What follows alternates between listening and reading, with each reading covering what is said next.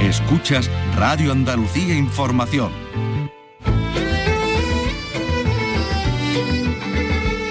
Andalucía es cultura. Con Maite Chacón. Radio Andalucía Información.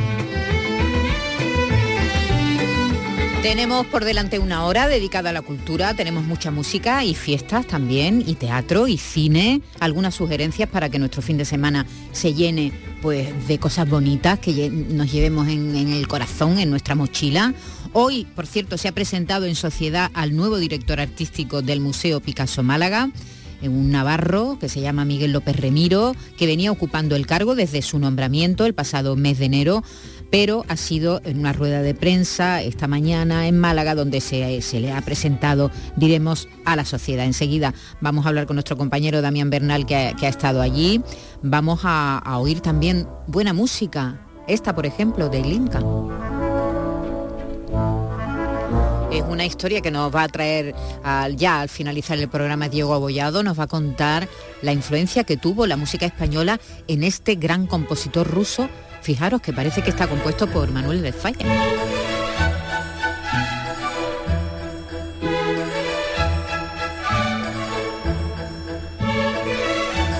Souvenir de un de una noche, souvenir de recuerdo de una noche de verano en Madrid, así se llama esta pieza de la que luego eh, Diego Abollado nos dará más detalles. Repasaremos la cartelera, las películas más importantes que se estrenan eh, los viernes y también hablaremos de teatro. Pero como decía, hoy se ha presentado en sociedad al nuevo director artístico del Museo Picasso Málaga y allí ha estado nuestro compañero Damián Bernal.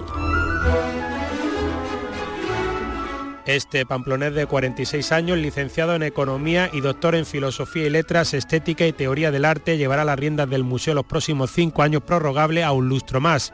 En su trayectoria ha sido subdirector curatorial del Guggenheim y director del Museo Universidad de Navarra. La centralidad de la figura de Picasso en todos los aspectos es el objetivo de su gestión. La línea eh, de trabajo tiene que ver con esa centralidad de Picasso y cómo Picasso afecta a los artistas que vienen y que acogemos. La hospitalidad a la que me refería de, referida a los visitantes, yo creo que también es una hospitalidad referida a los artistas con los que vamos a trabajar. Y creo que los artistas se sienten afectados por Picasso. Aquí tenemos que recoger esa, esa conexión emocional, artística, teórica, estilística, recogerla y poder ponerla en diálogo. Bernard Ruiz Picasso, presidente del Consejo Ejecutivo, destaca la transformación del museo para afrontar los nuevos retos. Somos eh, felices de poder, eh, de poder ser tranquilo en la manera de valorar bien todo lo que son las, eh, los temas importantes en el mundo artístico del 2024, los demás museos también eh, de nuestra responsabilidad en la sociedad civil, así eh, vamos a, ponernos a trabajar. Para el secretario general de Cultura de la Junta, Salomón Castiel, Picasso trasciende a toda Andalucía. Para el gobierno andaluz es un eje de desarrollo primordial y de identidad de la región, es decir, para Andalucía eh, el Museo Picasso de Málaga es un punto de referencia cultural inexcusable y de hecho entre todo el trabajo que hemos desarrollado este año hay una idea clara de, que Picasso trascienda a Málaga, que llegue a toda la región. El Museo Picasso Málaga cerró 2023 con récord de casi 800.000 visitas.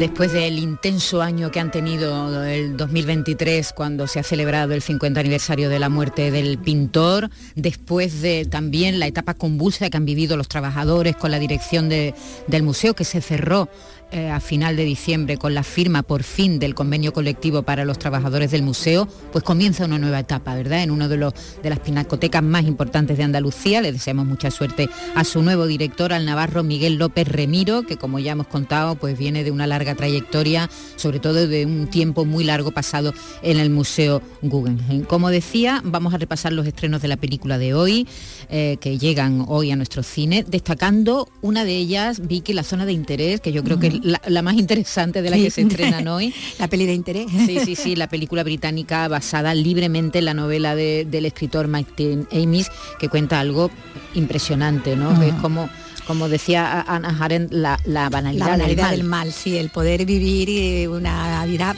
idílica, ¿no? De familiar, eh, estar en la piscina y estar preocupada de, eh, del cultivo del huerto cuando tienes el muro al lado con el campo, estamos hablando del campo de, Auschwitz, y se está matando, se está masacrando a, miles de personas, ¿no? Y eso es como, como vivía la, familia del comandante de, campo, con sus hijos, con sus mascotas allí, bueno, cerca, pegado ¿no? al horror que ellos estaban desatando.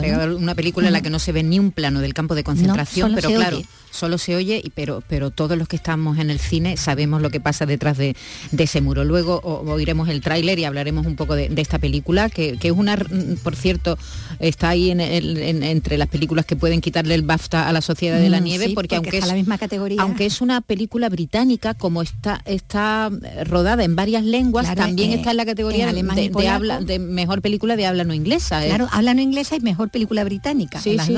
Eh, ahí están las, en las dos nominaciones. Pero claro, donde le hace la competencia a, la española, a la Sociedad de la Nieve, es en la de, de habla no, no inglesa. Bueno, y tenemos noticias... Que como británica, ¿no? Más bien. Bueno, son los premios basta. Claro, y además es que es que es de esa nacionalidad. británica, claro, más importante, lo mejor del año. Claro, es una producción británica.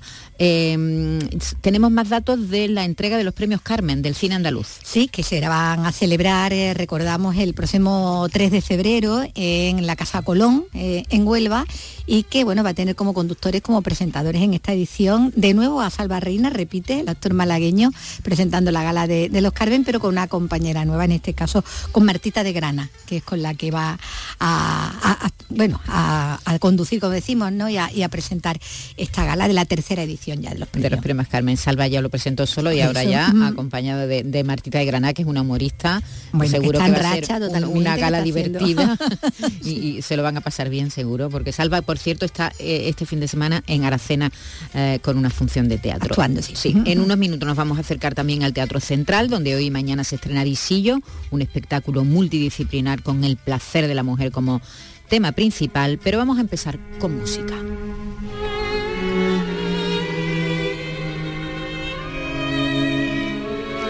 Este próximo domingo, a una hora estupenda, antes del aperitivo, el Espacio Turino de Sevilla se ha programado un concierto que forma parte del 34 ciclo de música de cámara que en esta ocasión estará a cargo de un quinteto de músicas de la Sinfónica de Sevilla, entre los que se encuentra Alexia Farré, que además es concertino de la orquesta. Alexia, ¿qué tal? Buenas tardes. Hola, buenas tardes, ¿qué tal? Muy bien, aquí estamos oyendo Crisantemi de, de, Puccini, que es conocido sobre todo por sus óperas, pero que también compuso, no solo compuso ópera, ¿verdad? No, correcto. Bueno, le conocemos, como bien has dicho, por las óperas, pero escribió varias obras para, sobre todo para cuarteto de cuerda, que era lo que mejor se le daba, y de todos sus cuartetos el más popular es el que escuchábamos ahora, que es Crisantemi, que es un cuarteto de cuerda. Sí, sí, vais a interpretar un programa que habéis llamado de epitafios, anhelos y pasiones. Vaya, vaya nombre que le habéis puesto. sí, la verdad que, bueno, em, encontramos ese nombre para, intentar eh, unir las obras que vamos a tocar. Em, los epitafios, como sabéis, son esas frases que se escriben en las lápidas. Y precisamente Crisantemi em, fue compuesto por Puccini eh, por la muerte de Amadeo de Saboya en una misma noche. Y los crisantemos son esas flores que tradicionalmente en España y en Italia también se dejan en los cementerios. Entonces de ahí em, los crisantemos, el epitafio, en fin, y anhelos y pasiones pues para las obras de Borjak y, y el quinteto de clarinete de Brahms Em, nos parecía que resumía muy bien el carácter de esa música. Claro, estamos hablando de, románticos ya tardíos, ¿verdad? sí, final del siglo XIX. Sí. sí, sí, final del siglo XIX. ¿Qué, de, ¿qué, tocáis? A ver, cuéntame, cuéntame ¿qué piezas pues, tocáis? Pues en la primera parte em, lo hemos estructurado con dos obras de cuarteto de cuerda, eh, los Crisantemi de Puccini, como ya hemos dicho, y un movimiento del famoso compositor Borjak, que mm, tiene unos cuartetos muy conocidos y muchas sinfonías muy conocidas, pero vamos a tocar una obra que casi no se suele interpretar porque es un cuarteto que dejó a medias, solo ah, existe un movimiento. Fue un cuarteto eh, encargado por un cuarteto muy famoso de la época y se quedó en ese primer movimiento. Y realmente es cortito, pero es una música preciosa y nos parecía que acompañaba muy bien eh, lo que viene en la segunda parte, que es el plato fuerte, el quinteto de clarinete de Brahms. El quinteto de clarinete. Yo no sé, Alexia, eh, es normal, ¿verdad? Que las grandes orquestas luego diremos que os dividáis y, llegáis conciertos de cámara eh, y de hecho está, está adscrito este, este concierto a, eso, ¿no? al programa de cámara que tiene el Espacio Turina, que ya va, por, la, ya va por la 33 edición, que son más de 30 años haciendo este programa de, música de cámara. Eh, que tiene que ser muy distinto, ¿no? Tocar con la orquesta, cuando está la orquesta entera, a, estar ahí más íntimo con, con cuatro o cinco compañeros más. Sí, es un trabajo que hacemos aparte de nuestra temporada sinfónica con la orquesta y mm, siempre es importante para el músico tocar con los compañeros en música de cámara porque es algo mm, mucho más cercano, más tal, pero en el fondo tocar en orquesta es como tocar en un grupo de cámara pero mucho más grande. Entonces volver a la base de tocar música de cámara en grupos más pequeños em, nos viene muy bien a todos y la verdad que lo disfrutamos mucho. Y os deja la orquesta el trabajo que tiene la orquesta, o, os deja estos huecos ¿no? para, para poder hacer este tipo de, bueno, eh, otro tipo de, otro tipo de, divertimento y de placer, ¿no? Sí, bueno, nosotros buscamos el, hueco entre los horarios para, ensayar y, los conciertos suelen ser, bueno, son siempre los domingos en, el espacio Turina y siempre son a las 12, que es buena hora para un domingo. Sí, sí, es una hora, es una hora estupenda. La verdad es que esa programación, ¿verdad?, de ese espacio eh, es digna de, bueno, de elogiar, ¿no, Alexia? Sí, totalmente. Nos encanta tocar en esa sala, tiene una acústica preciosa y aunque no es muy grande, Mm, estamos siempre muy cómodos tocando ahí. Eh, para quien no sepa lo que es un concertino, tú que eres concertino de la Orquesta Sinfónica de Sevilla, cuéntanos qué es pues, un concertino. El concertino, mm, si han ido a ver alguna vez la Orquesta Sinfónica, es la persona que se levanta de la silla y afina la orquesta. Y si no han ido nunca a ver una orquesta, pues primero que deberían venir a ver la Orquesta Sinfónica de Sevilla. y después, bueno, es el solista de violín el primero de los violines de la fila y mm, es la posición más importante dentro de la orquesta sinfónica. La persona que está justo a la izquierda del, director de orquesta. ¿Se puede decir que también es como una especie de mano derecha del director? Sí, debería. Ah, ¿Debería? ¿No siempre es así o qué? Sí, sí, sí, se intenta. ¿Y, los concertinos, tú por ejemplo tienes vocación para, para dirigir luego? Es decir, ¿e-, ¿es normal que un concertino luego termine dirigiendo una orquesta? Em, no, no tiene por qué. Es decir, hay muchos músicos de orquesta que acaban decantándose por la dirección de orquesta, no necesariamente un concertino, puede ser cualquier otro músico. Mm, yo realmente para dirigir orquestas estoy bastante convencida de que no tengo vocación, aunque nunca se sabe. Yo estoy contenta tocando en mi puesto y no, no aspiro a ser directora de orquesta. Pero vamos, cualquier músico de orquesta em, puede convertirse en director de orquesta perfectamente. Claro, si tiene esa vocación, ¿no? Sí. Ah, hay que tener esa vocación. Bueno, hemos dicho, eh, hemos dicho que empezáis con eh, Puccini, con Crisanteme de Puccini, con Vorchak y también termináis, como, como nos estaba contando Alexia, con Brahms. Correcto.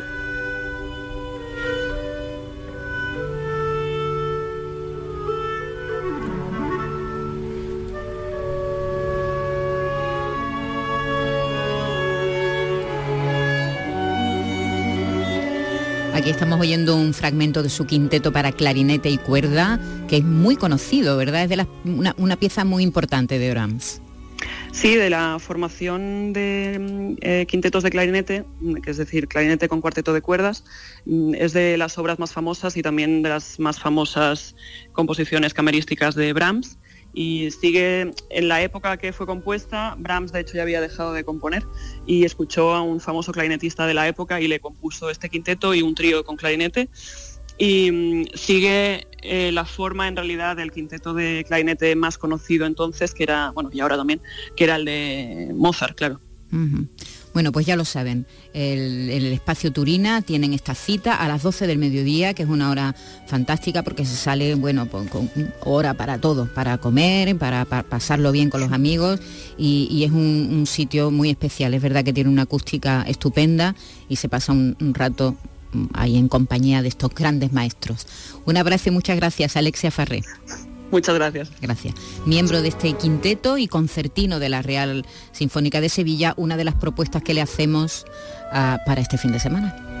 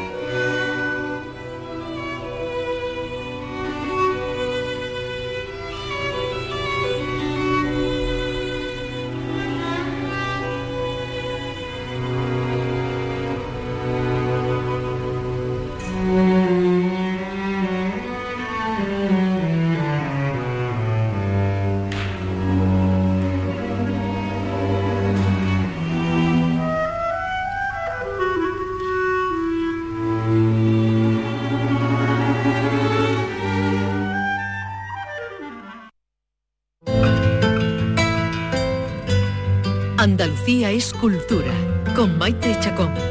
Radio Andalucía Información. Y decíamos que también hay muchas fiestas. Huelva vive hoy el primer gran día de sus fiestas patronales de San Sebastián, con la entrega de medallas de la ciudad, que es la máxima distinción que concede la capital onubense, y con el primero de los conciertos enmarcados en esta celebración que llevará al santo a recorrer las calles también el próximo domingo. Nos lo cuenta todo María José Marín.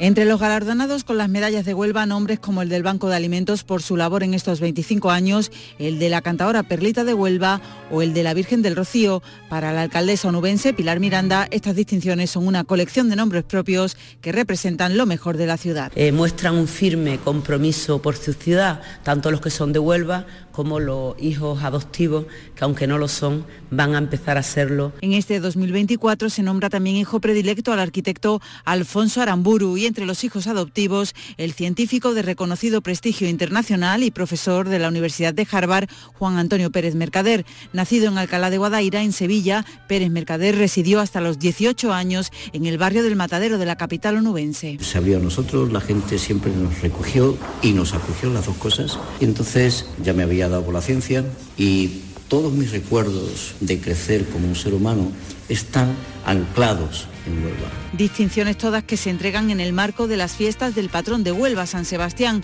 que incluye una amplia programación cultural con los tradicionales conciertos en el Parque Alonso Sánchez, que esta noche abrirá todo un clásico, el grupo Los Secretos. Quiero despertar si estoy soñando es un sueño mejor dormir.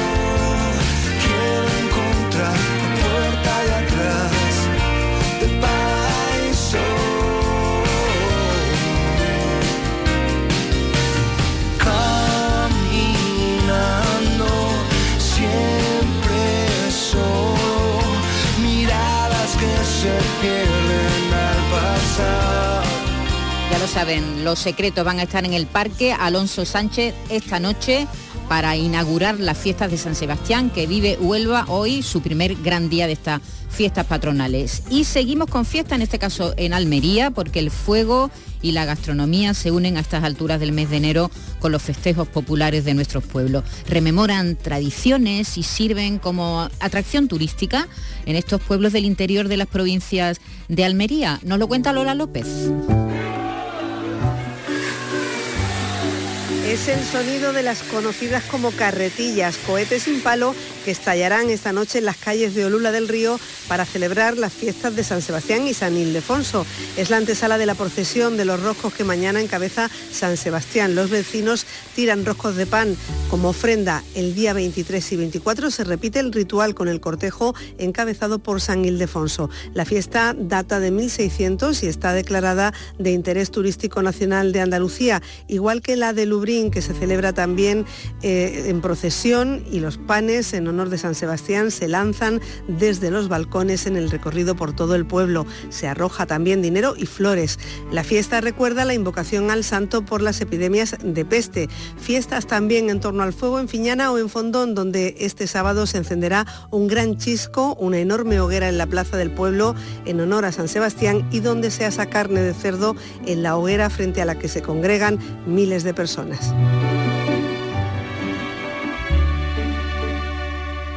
En Radio Andalucía Información, Andalucía es cultura, con Maite Chacón.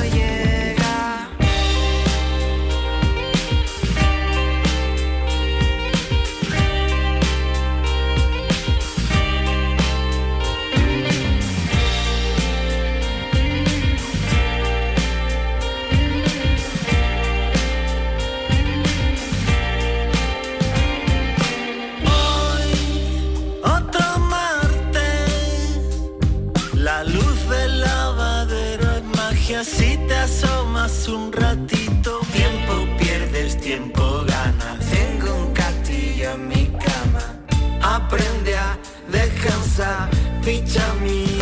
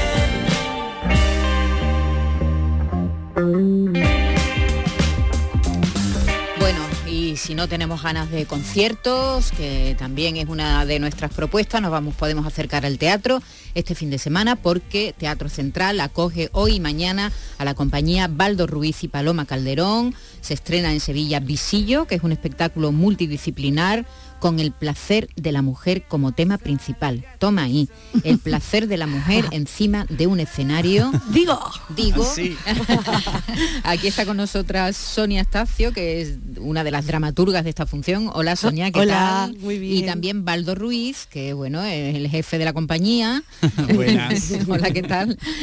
Junto con Paloma también, ¿no? Sí. Eh, Lo que pasa, Paloma no está porque justo está en el teatro Está ensayando, ¿no? preparándose. Terminando ya. Bueno, y lo primero primero agradeceros vuestra presencia aquí porque es que estrenáis dentro de, tres horas. Sí, estamos muy nerviosas. Lo que pasa es que está ahí enfrente. estamos aquí al lado. En un salto. Gracias por venir. Nada. primero, Gracias por invitarnos. Que yo sé que, nos ha cogido lloviendo muy fuerte. no, hombre, que sé que es complicado que cuando estáis a punto ya de estrenar, pero ninguno de los dos subiera al escenario, con lo cual, pero también están esos nervios. Sí, hombre, eso siempre. Bueno, venga, con, Baldo, empieza tú si quieres. ¿Qué es este, qué es visillo?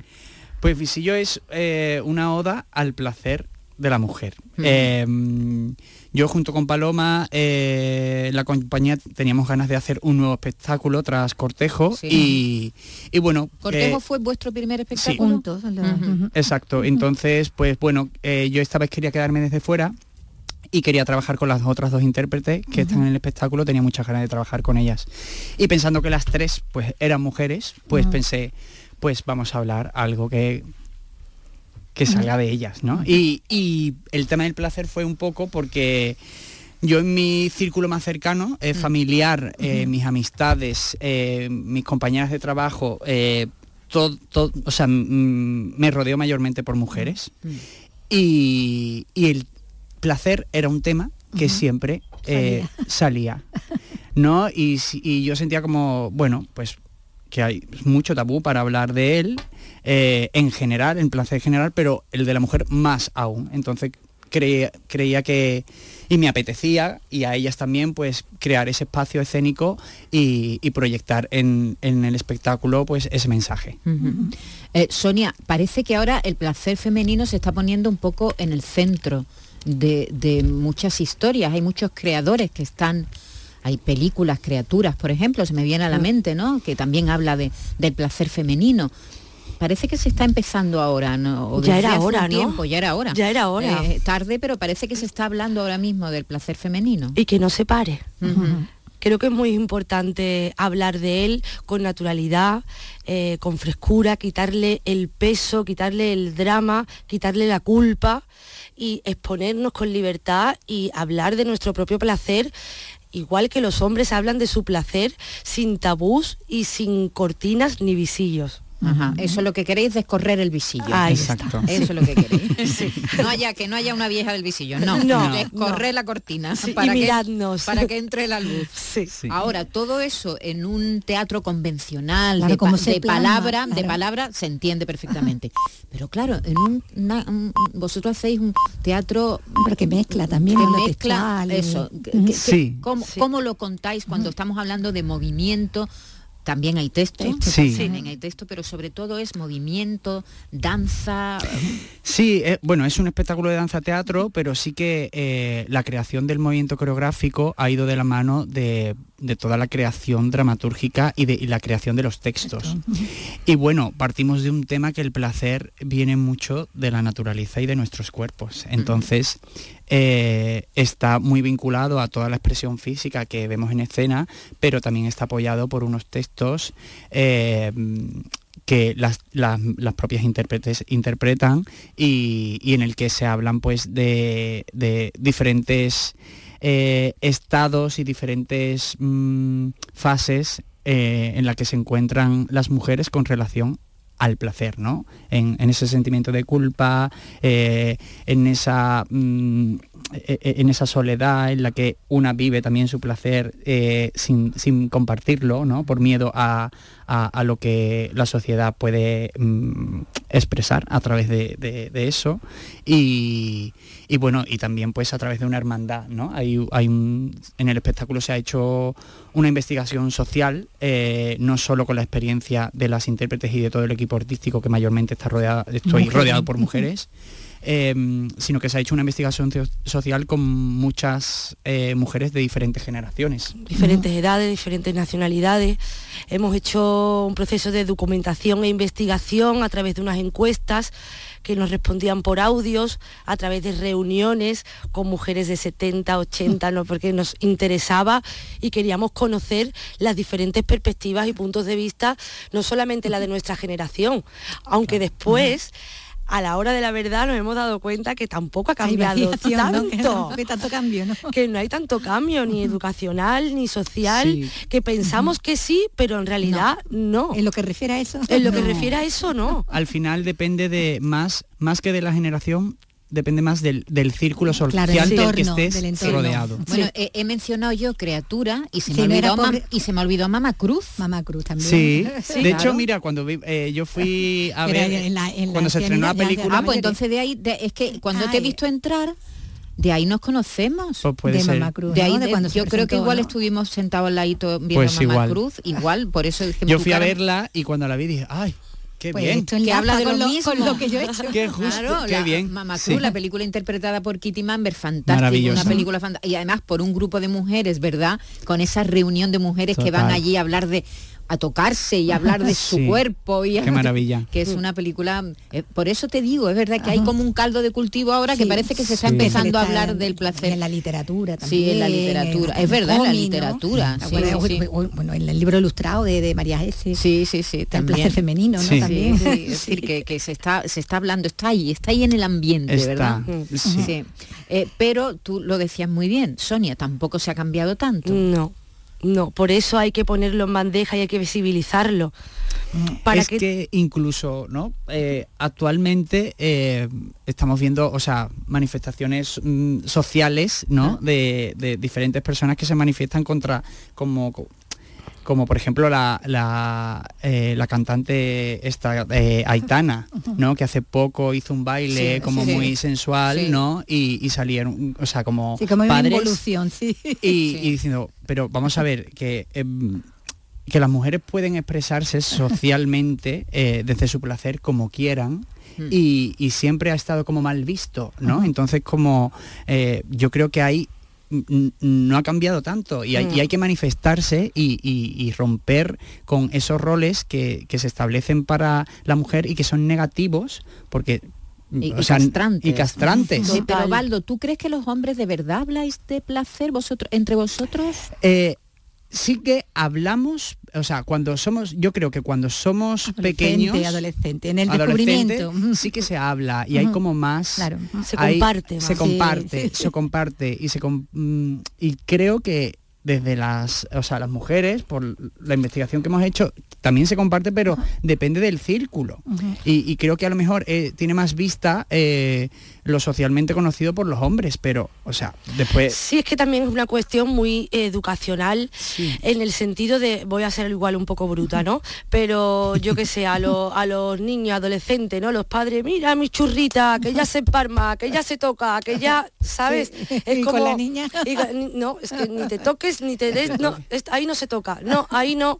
Ahí no, y esto es lo que la mayoría de las mujeres con las que hemos hablado y dialogado compartimos el mismo discurso de ahí no se toca, ahí no se mire, ahí no te de esto y es como esta castración desde en, en esa En investigación general, en- yo creo, fíjate, eh, por supuesto a los hombres también, ¿eh? Sí, los hombres sí, también, sí, acordaros de aquellos discursos de- muchísimo. de la- del pasado, que es verdad que que eso tener ya- que confesar. Claro, de tener que confesar de que esto es pecado, no te toques porque es pecado y te quedas ciego, en fin, Mm, las cosas que, calvo. que decían, y Y calvo, calvo, y el estreno. cabeza y a tal. grano. En el estreno nos pasó en Madrid que un- un- después del estreno hubo un coloquio y justo el, un, un hombre mayor eh, nos dio las gracias como por hacer el espectáculo porque se había sentido muy identificado siendo hombre, incluso Claro. para nosotros fue una sorpresa porque decía, "Mm, a mí siempre me decían cuando pequeño que no me tocara, Claro. que, que, que me iba a quedar calvo y todo el teatro empezó a reírse porque era un Era hombre calvo. calvo. Entonces todos empezamos, claro que no has hecho caso, ¿no? Te has tocado muchísimo. Entonces es como que in- independientemente de que el, el espectáculo esté dirigido A mujeres. a mujeres, bueno, está dirigido a todo el mundo, sí, pero, pero que que, lo, lo protagonicen, de- lo protagonicen ellas, creo que es un tema universal y un tema desde el- del que hay que hablar independientemente de, de la sexualidad y el género que tengas y, y darle naturalidad, porque además surge desde la naturaleza y desde lo más orgánico cuando somos niños, desde un juego. Entonces creo que hay mm, que quitarle como peso. peso. Peso. Sí. Entonces se mueve entre la danza, el texto que decía y, y- y la performance también, ¿no? Sí. No, También. Sí, hay todo, un- o sea, o sea, hay todo un equipo, o sea, Carmen Mori con la iluminación, que ha trabajado mucho el espacio escénico, la escenógrafa eh, Julia Rodríguez, que también ha, hecho un elemento escenográfico que forma parte también del vestuario.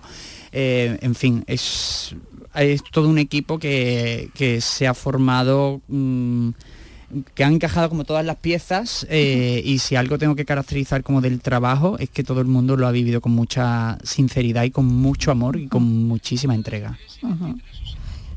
Eh, tú eres sevillano. Yo soy aquí, sí. Sí, pero no, no vivís aquí. ¿La compañía tiene su sede en dónde? Yo, bueno, ¿En Madrid? No, yo estoy aquí y Paloma está en Valencia. Ah, qué bien. Y este espectáculo se ha fraguado entre ah, la residencia artística en los teatros de Canal, que coproducieron el espectáculo.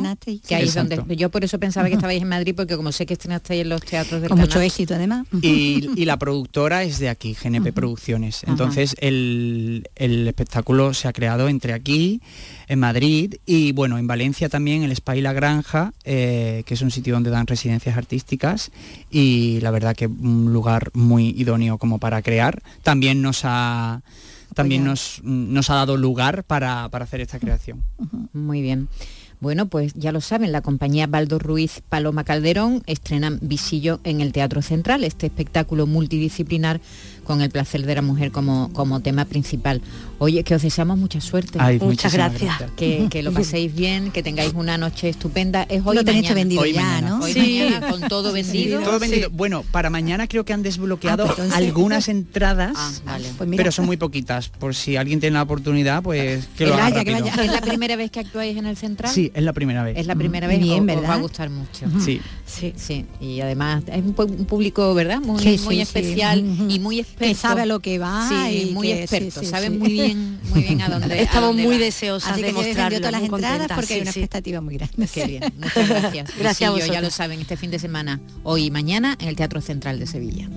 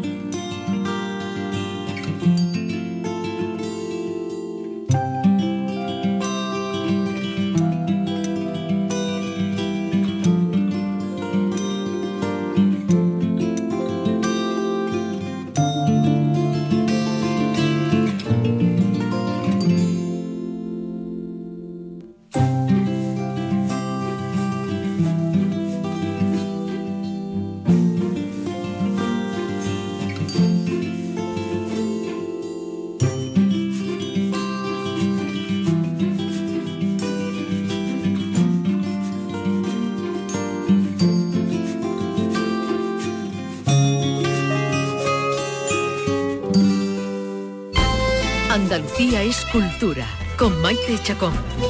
Radio Andalucía Información.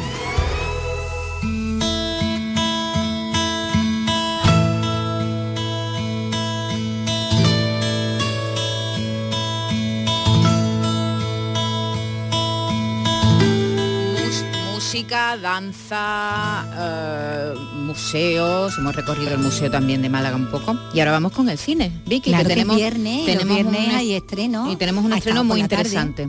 Sí, decíamos que, bueno que entre los ocho estrenos que llegan a, los cines andaluces, también alguna que otra reposición se repone, por cierto, Lolita, creo. Y, lo que el viento se llevó en alguna sala que otra. Ay, ¿qué, me dices? hay reposición, siempre hay alguna reposición. Pues, en pues, pues está muy bien porque yo no la he visto en, claro, yo no la he visto en pantalla grande, decíamos como ayer decíamos ah, pues lo que viento se llevó, me acuerdo en el Cervantes, fíjate. Sí, tú sí la has visto, ¿no? Yo no. A verlo en el Cervantes, lo que viento se llevó una cola para ver aquella película. Bueno, pues como decías, de interés, de interés mm, sin duda eh, la película que, eh, que nos trae, bueno, es una producción británica, eh, también rodada en, alemán y, en polaco, ¿no? De ahí que sea una película considerada esas de habla no inglesa, ¿no? A la hora de meterla en categorías cuando se habla de, premios. La zona de, de interés.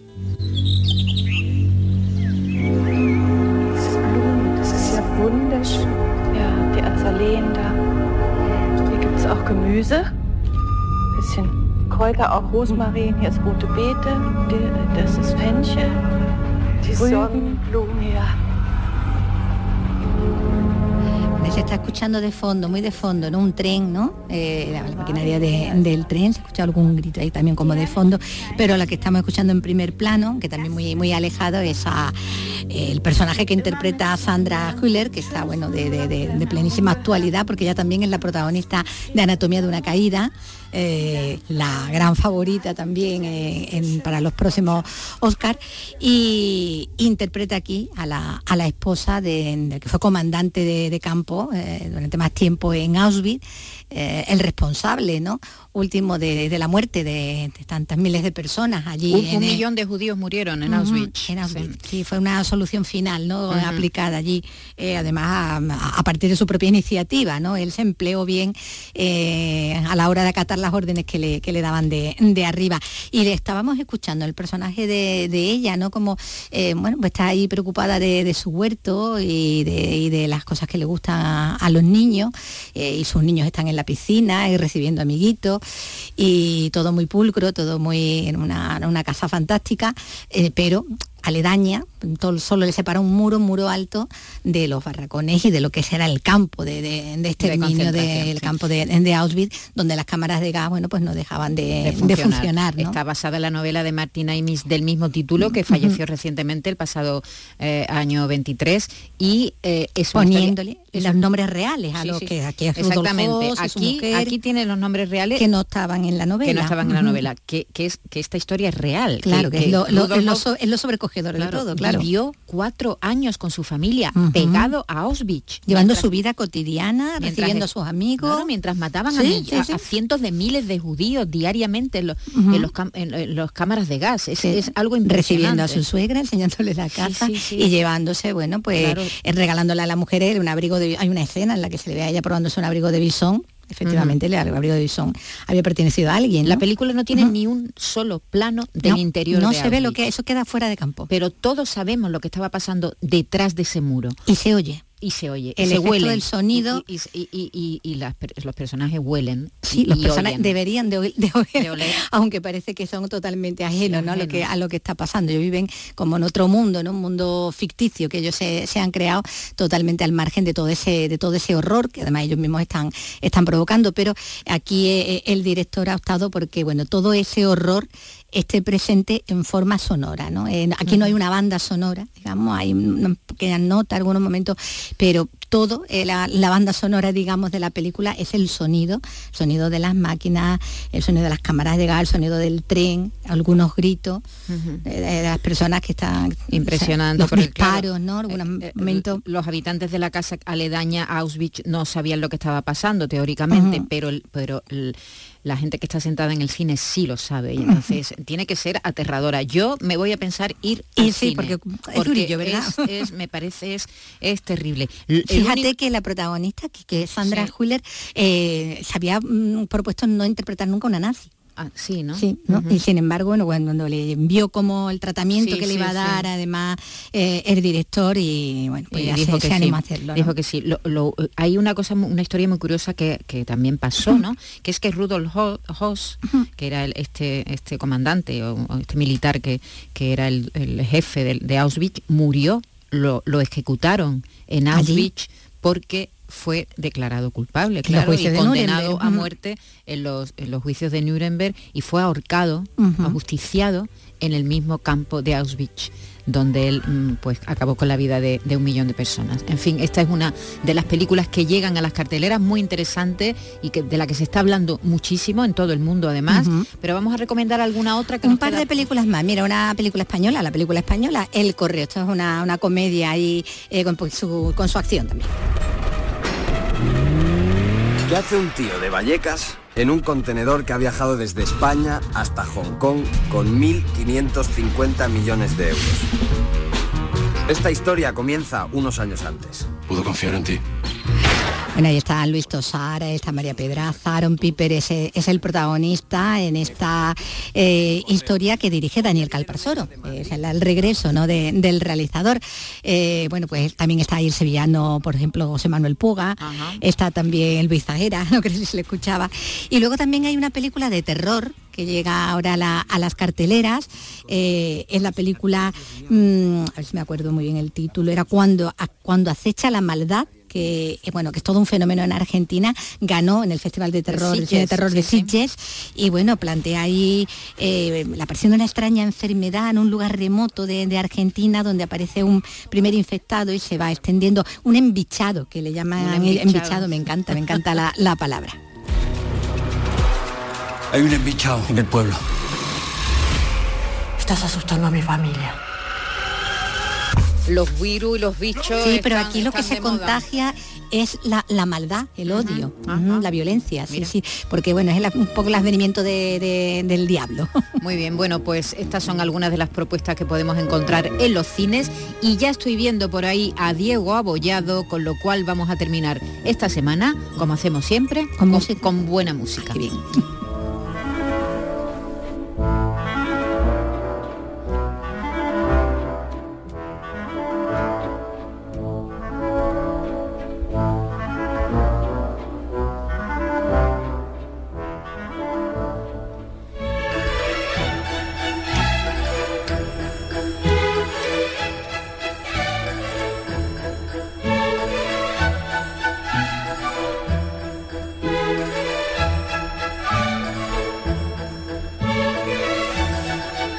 este espacio todas las semanas repasamos con Diego Abollado compositores, piezas que están inspiradas en nuestro folclore, en nuestra música, pero no están compuestas por músicos españoles. Y en este caso nos vamos muy lejos. Nos vamos lejísimos. Buenas tardes, Diego Buenas tardes, ¿cómo estás Maite Chacón? Nos vamos lejísimos, pero precisamente en esa lejanía está una de las, de las mayores cercanías de músicos que le interesaban la música española.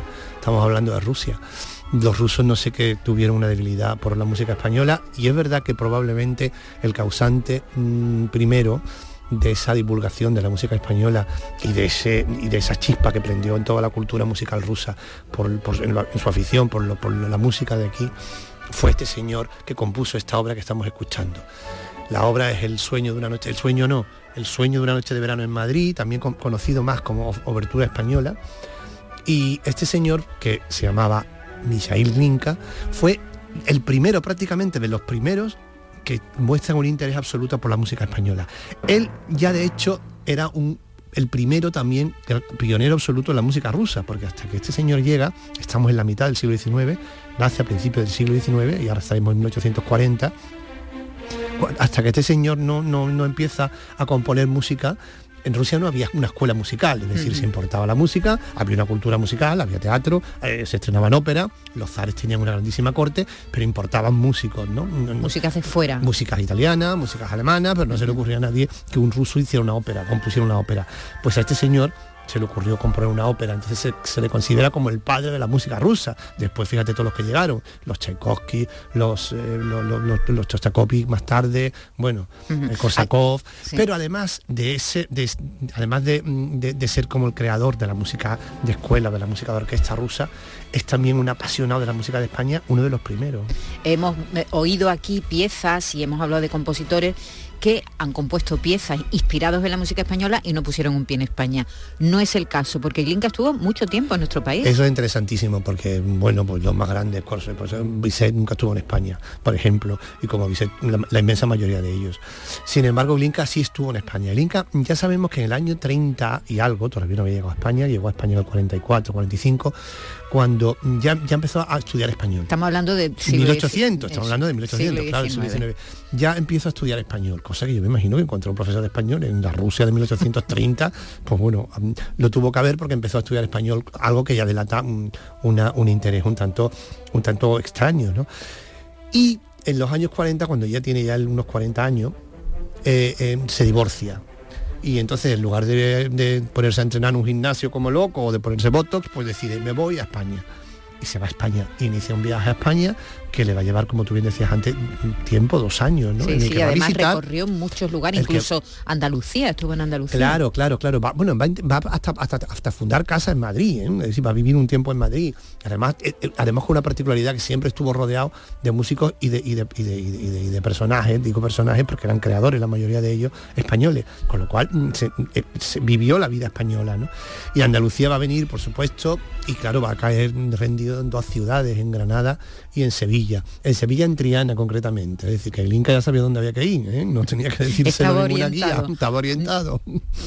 Y en Granada, evidentemente, pues claro, Granada fue pues, todo un descubrimiento, ¿no?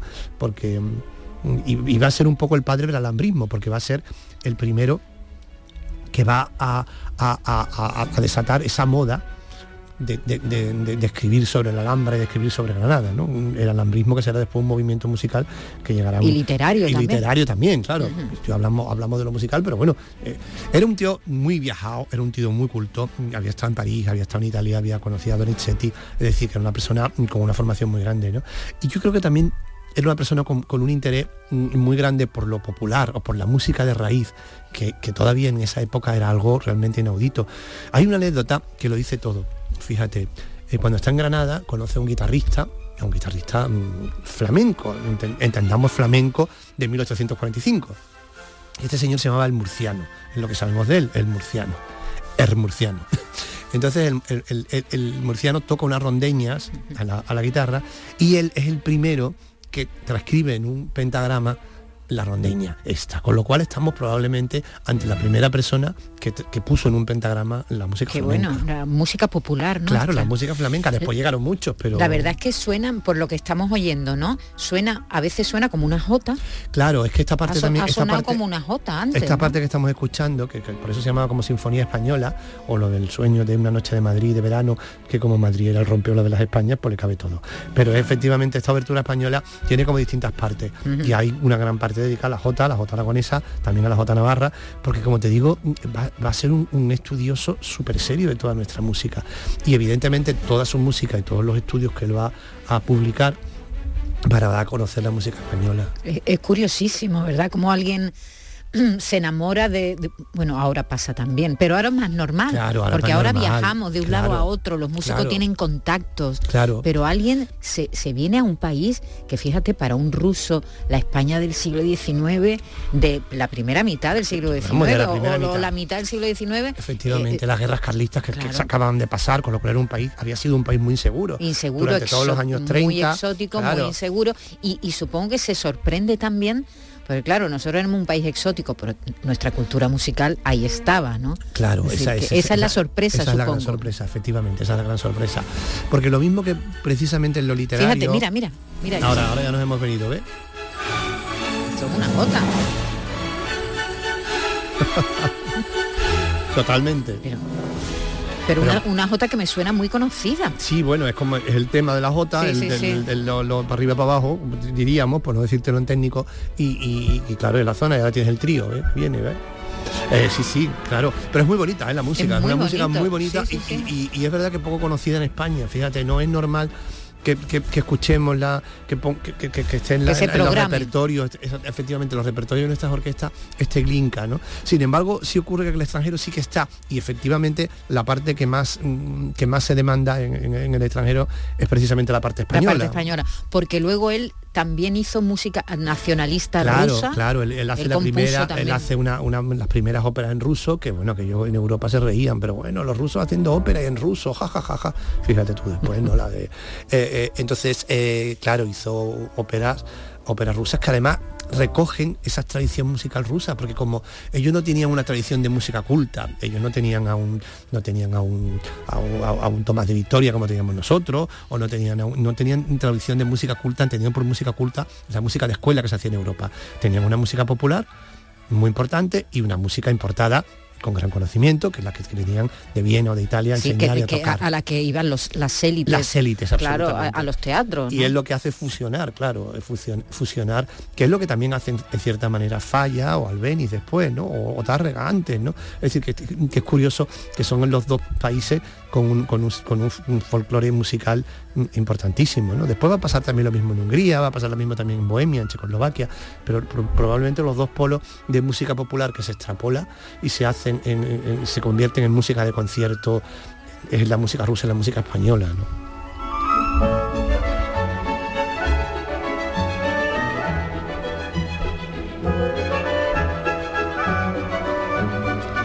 Que la Jota es mucho. ¿eh? La Jota es mucho, fíjate, y yo creo que además, mm, yo creo que lo- los españoles tendemos a decir, ah, la Jota, como algo así un poco, mm, sobre todo los no aragoneses, ¿no? A, a- a- a subestimarla, ¿no? Y, y la Jota es mucho, como La tú bien dices. Jota ¿eh? cuando yo lo he visto en algún teatro mm, eh, de conciertos fuera de España. Levanta. Cuando suena una Jota, la gente se pone de pie. Sí, sí, exactamente. Porque es que, ¿sabes? Es arrebatadora, es Mira, verdad. ahora, mira. estamos, más- ahora estamos más, más andaluces ya, ¿ves? Qué bonito. Esto es una zambra, esto es una zambra, ¿ves? Un, tipo de zambra. Ahora estamos más andaluces. Es que fíjate, me están sonando incluso coplas. Claro, claro, claro, ¿verdad? claro. Bueno, Te porque- vienen como fragmentos de coplas. Te viene, me viene falla Falla, también. sí, sí, claro, claro, claro. El amor brujo, ¿no? Tan, tan, tan, la noche, un no, pozo chico, es, la es- luna no vale nada. Una es, zambra. Que, es que es, es alucinante, ¿no? Como, como recuerda, ¿no? Como recuerda porque Es increíble, es parte de la, de la misma. Y es verdad, es una origen. pena. Fíjate, hace poco, hace muy poco, fu- fue en el año 22, imagino que antes de la guerra de Ucrania, el embajador ruso en España inauguró una lápida, una placa en, en Granada diciendo aquí estuvo, aquí vivió Glinka, aquí tal, tal, tal. Pero es increíble que, hasta hace muy poco no hayamos reconocido eh, eh, bueno, lo- lo- la trascendencia que tuvo que un músico ruso en 1845 se plantara en Andalucía y recogiera sus músicas y, y compusiera cosas tan maravillosas como esta. Bueno, eh, ahora mismo los rusos están en entredicho, pero no podemos olvidarnos de su gran cultura Claro. y en este caso una, una gran cultura musical y, y unos músicos excepcionales, ¿no? excepcionales, Mara- excepcionales, maravillosos. absolutamente excepcionales. Y vamos. este fue el padre. El y este padre fue el padre. de- Hay un grupo que se llama el Grupo de los Cinco, que es muy conocido, en el que está Korsakov, en el que está Borodin, que era químico, y este es como el padre de todos ellos de alguna manera, ¿no? Y forma parte de ese grupo. Y después hizo grandes óperas, ¿eh? Eh, está una, una por la vida del por la vida del zar, que es una ópera de nacionalista, está Ludmila y no sé qué, que no me acuerdo el segundo nombre de, la, del- de ese título, pero, pero era, fue un gran músico, evidentemente. Muy bien, bueno, pues hemos conocido más de este señor Mijail Glinka y esta pieza que se llama Sueño de una noche de verano en Madrid.